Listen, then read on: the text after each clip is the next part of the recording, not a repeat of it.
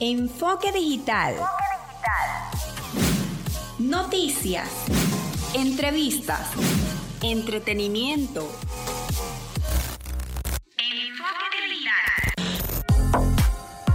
Este espacio es una producción nacional independiente certificado número 8607 de Francisco Párraga. Están en sintonía de zona 41 94.9 FM. Soy Andy Zambrano. Feliz jueves. Comenzamos.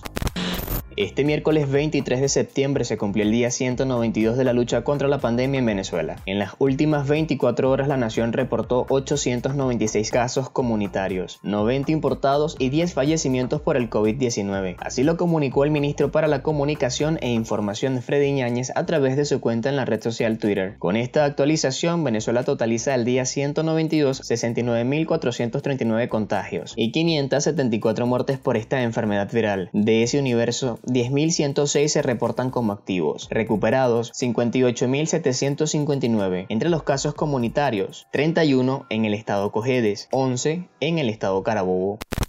Desde Enfoque Digital te recordamos que debes lavar tus manos frecuentemente. Si necesitas salir del hogar, usa tapabocas y gel antibacterial. Lo mejor es quedarse en casa.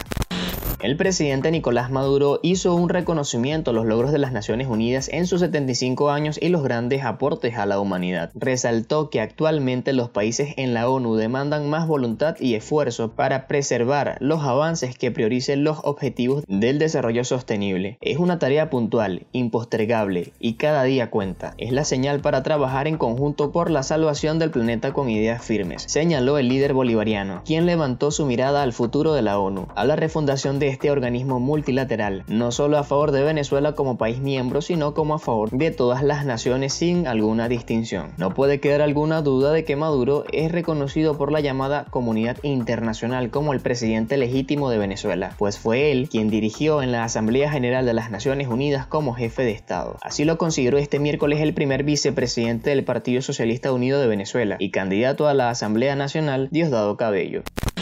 El aeropuerto internacional Arturo Michelena del municipio de Valencia en el estado Carabobo recibió 80 venezolanos procedentes de Panamá. El avión llegó la tarde de este lunes 21 de septiembre. Se conoció que los venezolanos que regresaron al país desde Panamá fueron recibidos por las autoridades. Los 80 connacionales regresaron al país en un vuelo de Conviasa.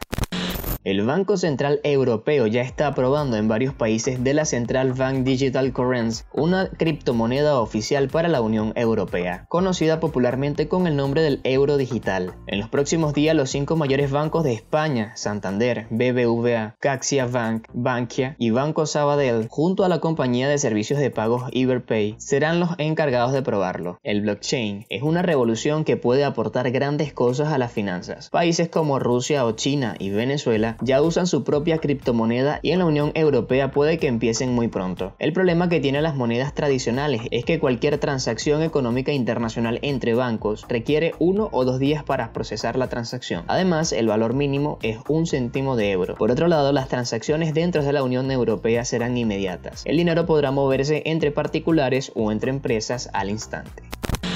Hasta aquí el enfoque digital del día de hoy. Síguenos en las redes sociales, arroba radiozona 94.9 FM, arroba mi enfoque digital, mi cuenta personal, arroba Andy Jesús. Feliz jueves, hasta mañana.